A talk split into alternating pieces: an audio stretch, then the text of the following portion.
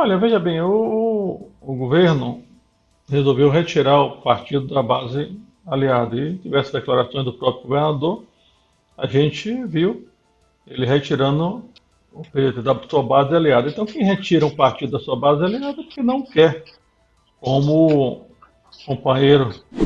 Na última semana, o governador Rui Costa atendeu aos clamores de parte da base e deu sequência à reforma administrativa. A Secretaria de Turismo saiu das mãos do PL para o Podemos e a Secretaria da Agricultura passou do PDT para o PSB. O governo do Estado fez a, a, a, o passo de se adiantar a um possível acontecimento, que seria a gente ia conversar tanto com o governo do Estado quanto com o ex-prefeito Salvador, Semi Neto. Agora vamos conversar com eles, se nós não tivermos nome para mas isso não botou um ponto final nas alianças. Além dos presidentes estaduais do PL e do PDT repetirem que 2022 está longe e que nenhuma porta foi fechada, a situação com os pedetistas tem ainda uma particularidade. Os deputados estaduais não querem deixar a base. O que ficou acertado era que é, manteria, o governo tem interesse que a gente continue na base uhum. e que manteria os nossos espaços. E né, uhum. também cabe a gente é, discutir para ampliar esses espaços. Né? Em meio a essa indefinição, o episódio 79 do terceiro turno discute a situação do PDT na Bahia. Começa agora o terceiro turno. Um bate-papo sobre a política da Bahia e do Brasil.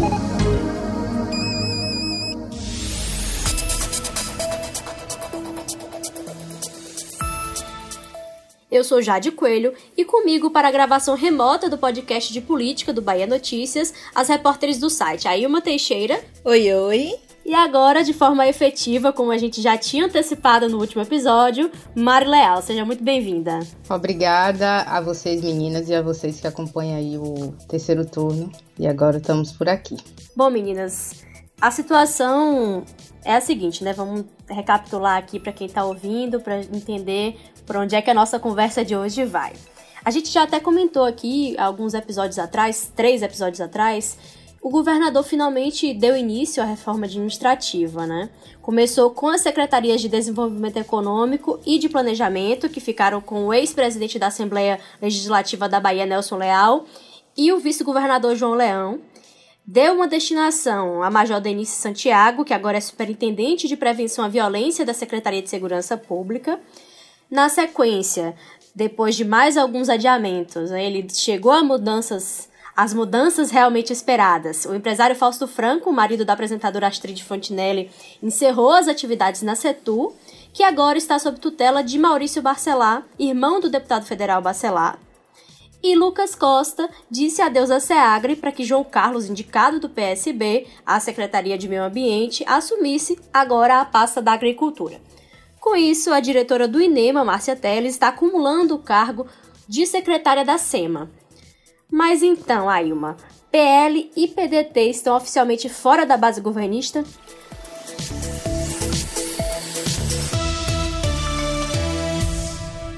Então, Jade, falando do PL, o presidente estadual da legenda, José Carlos Araújo, cansou de dizer que nem tinha vinculação com a Setur, com Fausto Franco, e que na prática o PL já estava fora da base de Rui. O que não quer dizer que eles não possam se reaproximar depois, é do jogo, né? Já o PDT é outra história, principalmente porque a legenda ainda detém algumas indicações em órgãos na estrutura do governo. A gente está falando aqui da Junta Comercial da Bahia, a JUSEB, que é assumida por André Mendonça, irmã do deputado federal Félix Mendonça, que é presidente estadual do PDT.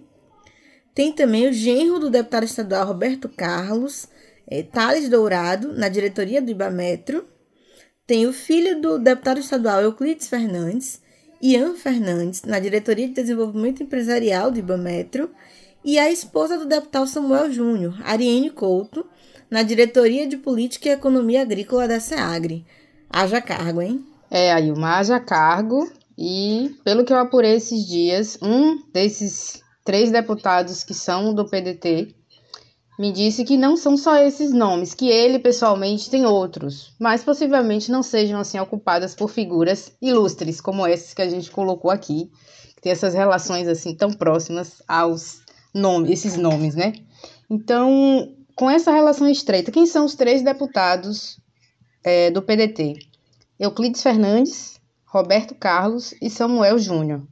Então, eles estão decididos a continuar lá na base do governo.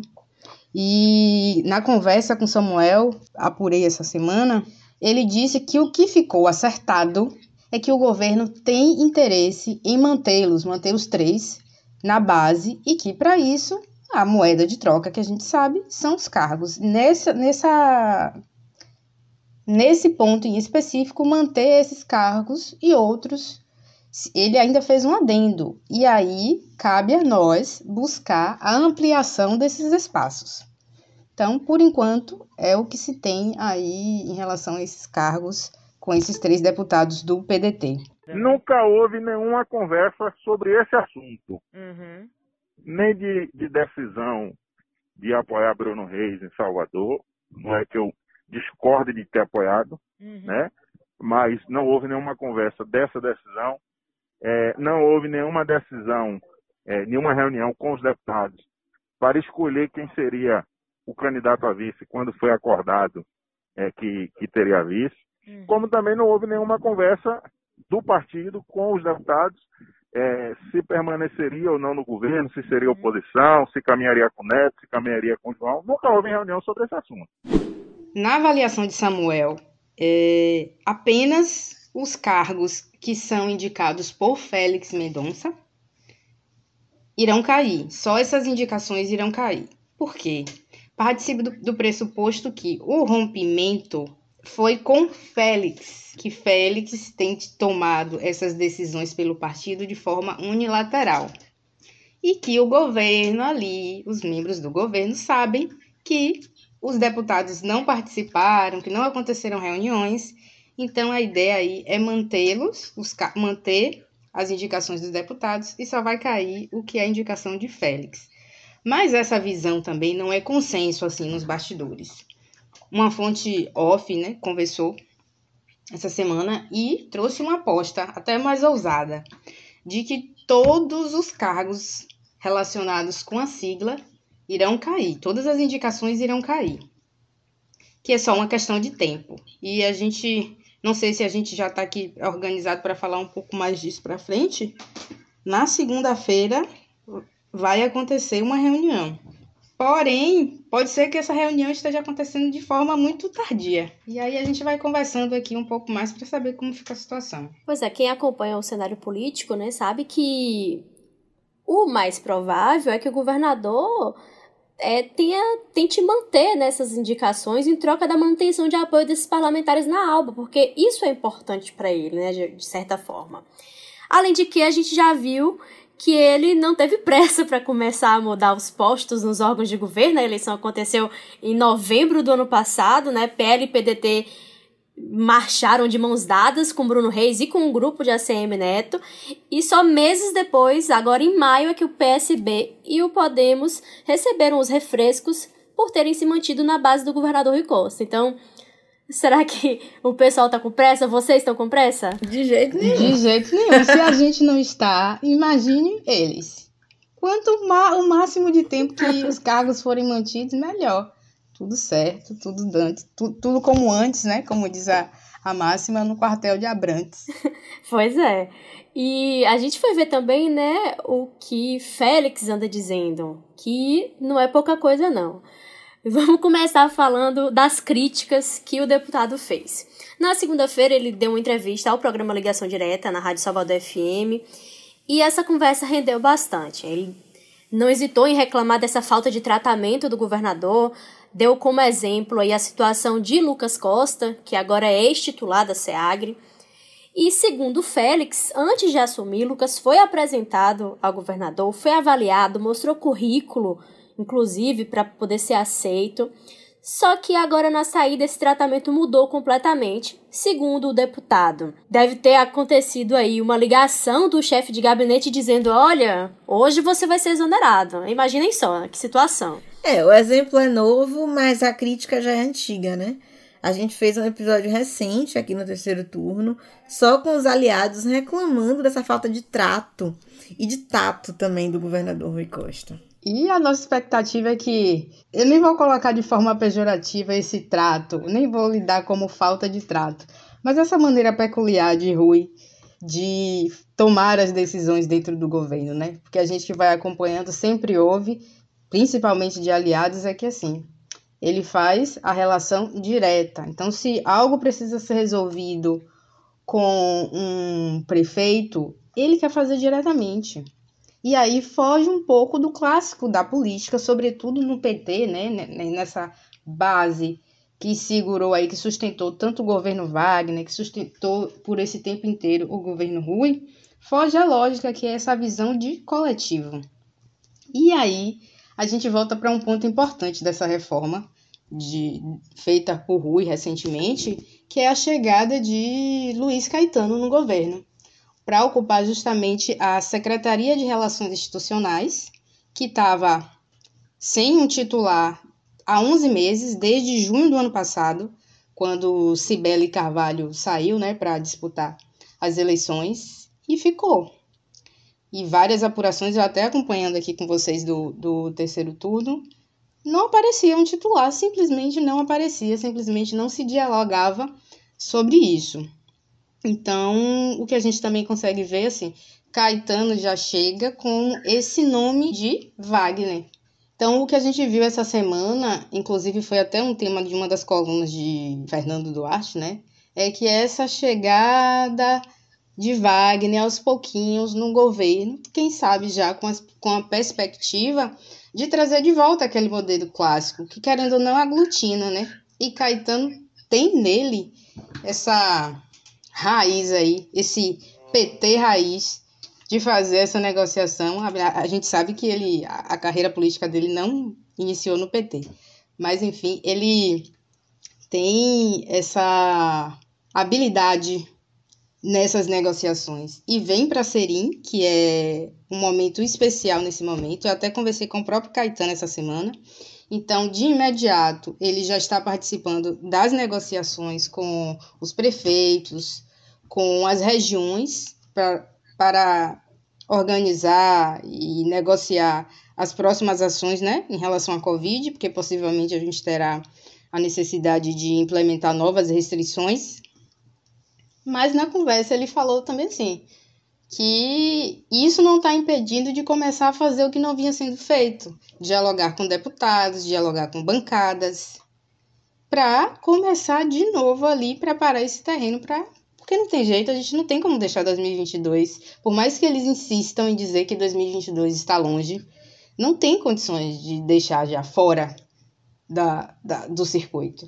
Então eu vejo que Caetano chega assim para isso, para fazer esse movimento que é bem diferente do que do perfil de Rui, que centraliza um pouco mais e decide diretamente com o possível beneficiado. Ô Mari, só uma coisa que eu lembrei agora, quando eu conversei com o Félix, eu perguntei, né? E aí, deputado, é, Caetano assumiu agora, mas houve tempo, houve alguma conversa para tentar pelo menos apaziguar a situação ou resolver a situação, enfim. E aí ele me conversando e tal, ele quem é que tava na série antes? Porque tinha essa vacância, né, de de se ter alguém. Foi muito tempo sem, sem uma figura ali pra articular. E aí ele ficou assim brincando assim, não tinha ninguém, né? Assim, ele deu, desejou, desejou boa sorte a Caetano, né? Que ele faça um bom trabalho. Mas disse que assim, ah, já não, não tem muito mais o que fazer, não teve nenhuma conversa, eles já estão trilhando outro caminho. E aquilo, assim, quem é que tava na serinha esse tempo todo? Justamente apontando essa falta de articulação aí que os aliados tanto criticaram ao longo de todos esses meses. Só que assim, é, é, considerando essa informação que você traz, Ailma, Félix não ter sido contactado, até que ponto significa que o governo não estava negociando com os aliados? Porque de quem veio essa informação para os deputados? Então, tem alguns elementos assim que a gente pode reforçar que esse contexto da lida com os, os partidos ali da base estava fragilizado. Porque, por exemplo, os deputados do PDT reclamam que não estava tendo, que Félix não estava tendo diálogo com eles. Félix disse que não estava tendo diálogo com o governo nesse sentido mais institucional. Mas aí chega para os deputados que o governo quer que eles permaneçam na base. Assim, o diálogo está acontecendo, ainda que não esteja sistematizado. De alguma forma está acontecendo. É, por baixo dos panos ali acaba acontecendo, né? Algumas figuras estão sendo deixadas de lado nessa articulação. Acho que o recado é esse, né? Peças estão sendo movimentadas nesse tabuleiro. Tipo assim, ele já dá a deixa e você entende, né? Cada um interpreta como quiser. Bom, gente, mas seguindo aqui, aproveitando, continuando falando de Félix, é, o que foi que ele disse? Que essa orientação para os correligionários é para não entregar os cargos né? E é para todo mundo continuar trabalhando normalmente, como se nada tivesse acontecido, até que o governador, como ele bem frisou nas palavras dele, né, que é o dono da caneta, tomasse alguma decisão. Só que aí essa história tem muitos poréns, né? Porque o primeiro deles é que Félix deu a entrevista já nesse tom de rompimento, já sugerindo muita coisa. E essa história tem muitos poréns, né? O primeiro é que Félix já deu essa entrevista num tom de rompimento, ele deixou isso claro, né? Qualquer um que ouviu aí, que acompanhou, sentiu isso. E até porque ele fez a afirmação de que sempre existe a possibilidade de indicar alguém a vice ou para a vaga do Senado na chapa majoritária do ex-prefeito Salvador, ACM Neto. Isso já falando da disputa ao governo do estado no ano que vem, 2022. Ainda que ele diga que tem interesse também, né, que cogita lançar um nome pelo próprio partido. É, ele fala que o plano A é justamente ter um candidato próprio do PDT, mas que né, dá a entender que o plano B pode ser justamente esse, né? Estar na chapa de ACM Neto. Agora, vale a gente lembrar aqui que essa vaga na provável chapa de Neto, né? A gente já, já fala dele como candidato, porque é o que todo mundo já espera que aconteça é o desejo de Carlos Lupe, que é o presidente nacional do PDT. Ele disse isso em entrevista há algumas semanas e é já mostra esse alinhamento aí com o pensamento que Félix está externando.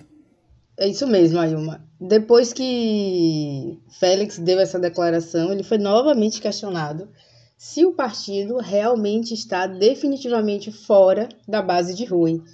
E ele voltou a uma postura assim que eu pelo menos já vi com ele algumas vezes, que é dizer que é o governador que faz essa escolha. Então ele tá ali, se der, deu, mas o governador tá fazendo essa escolha. Só que Félix disse também que sabia pela imprensa da sinalização dos deputados estaduais que eles pretendem ficar, pelo menos neste momento, na base de Rui. E por que, que eu estou falando pelo menos neste momento?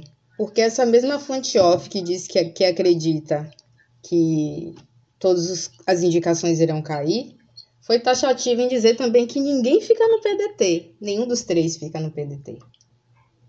Em relação a, a Samuel, a gente sabe que há uma aproximação hoje, há uma possibilidade, que não é remota, de ele fazer uma migração no momento que for possível para o Republicanos, tanto ele quanto o Alex Santana, né, que é o deputado federal hoje do PDT.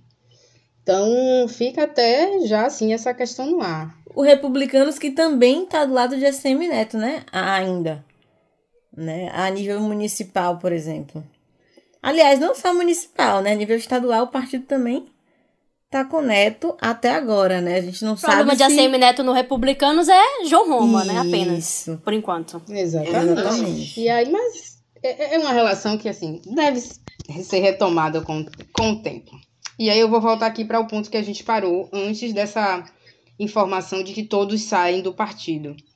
Que é, Félix disse que soube dessa sinalização dos deputados de permanecerem neste momento na base pela imprensa, sinal que realmente está tendo muito diálogo, né? Então, que essa segunda-feira chegue rápido para esse povo, depois não culpar a imprensa pelo Estão afinadíssimos, né? Ninguém tem um WhatsApp, gente, um grupo, uma coisa assim, para poder se comunicar. Enfim, nesse, nesse ponto, ele também afirmou que, que eles vão se encontrar para alinhar os ponteiros. Mas foi bem taxativo ao dizer que aqueles que decidirem por uma orientação contrária devem procurar outra legenda. Isso, pelo que a gente já apurou, nem soa mais tanto como um, ah, uma imposição, uma retaliação. O fato é que a gente deve ter aí, até que se abra a janela para mudança de legendas, os deputados na base ali com Rui, mantendo ali a votação na Alba. Na minha conversa com, com Samuel, ele até ponderou assim essa questão ali de continuar na base da na Alba, não de sair da base, mas segundo ele ele tem uma postura independente, então não é automático, é projeto do governo, vota a favor. Mas que vai estar por ali. Então mantém intacto pelo menos até aquela aquela probabilidade assim ali na Assembleia Legislativa. Mas que vão procurar outra legenda em algum momento é fato. Fato. E aí eu deixo uma pergunta que eu acho que a gente não tem resposta agora. Quem Félix vai conseguir atrair para o PDT nessa perspectiva de 2022? Será que ele vai apelar para Léo Prates? Prates vai atrair algum nome aí, será? A gente sabe que ele tá de olho em Belintânia também, né? Sim, verdade. Tem, tem esse interesse. Inclusive com a ajuda do próprio Carlos Lupe, né? Que vive aí mantendo esse diálogo com Belintani, fazendo vários convites. Mantendo aí essa, essa relação. Belintani, a gente lembra que chegou a cogitar ser candidato na última eleição, acabou não indo, né? Continuou no Bahia. Mas a gente não sabe se ele muda de ideia na próxima eleição para disputar aí alguma vaga quem sabe pelo partido de Félix. Será que é um sintoma as últimas declarações de Rui contra o Bahia? e que o próprio Belintani rebateu, né? Vale destacar isso aqui. É muita coisa, então até que ponto tudo isso aí tem representatividade nessa sopa política?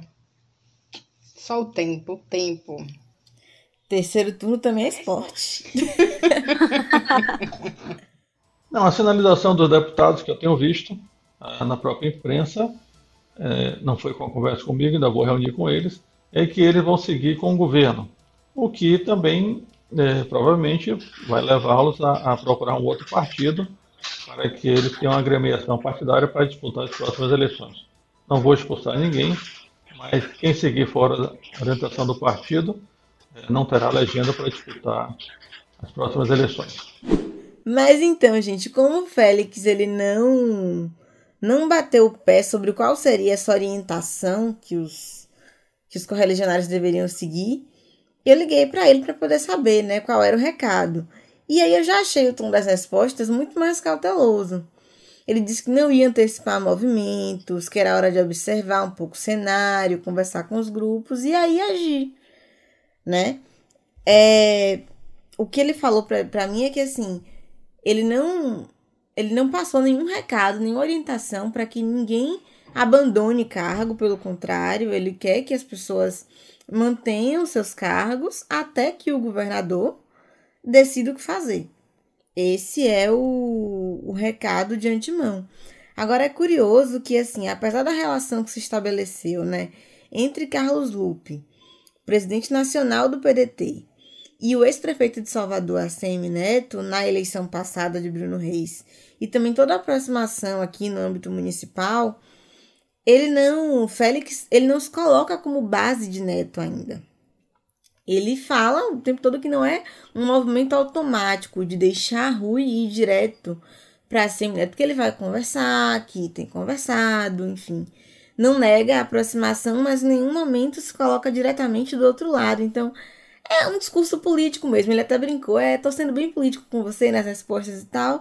Pra dizer que assim, a gente vai conversar, vai ouvir, sem, sem se antecipar muito, para não gerar reações é, antecipadas dos outros. Né? Como ele disse que o governador se antecipou, já encerrando essa relação, que ele disse que o plano era conversar com o governador, depois conversar com, com o ex-prefeito Neto.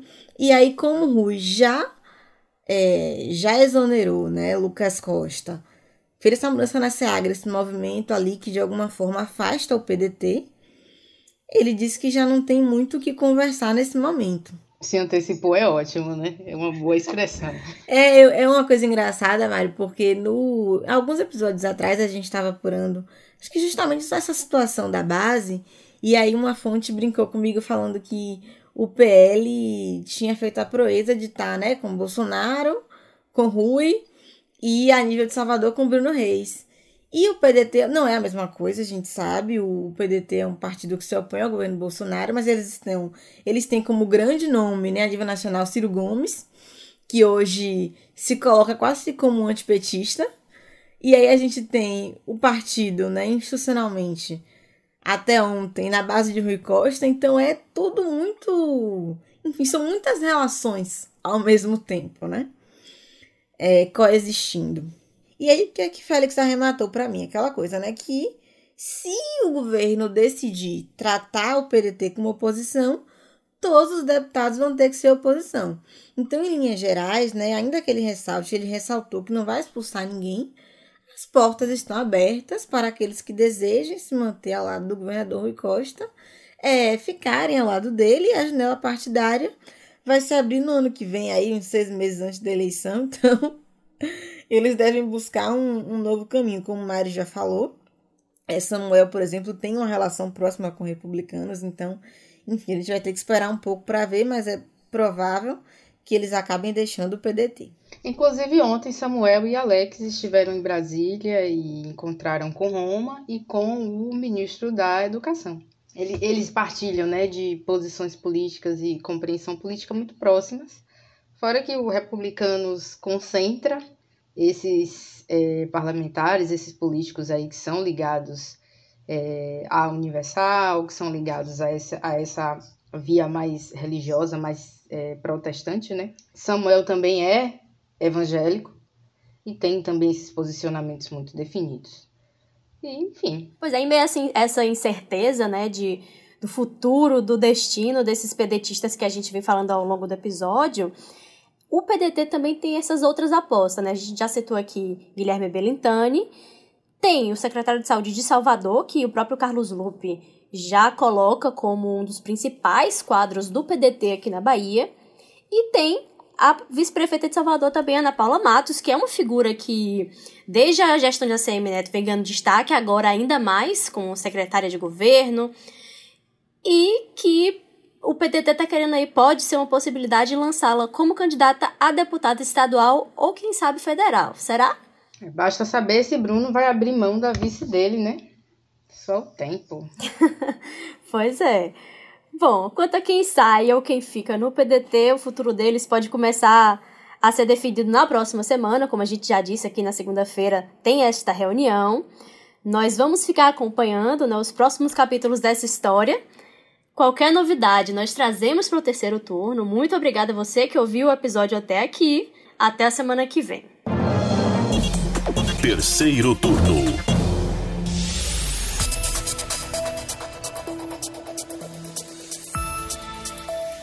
Valeu, Ailma. Valeu, Mari. Foi ótimo ter você com a gente, Mari. Excelente estreia.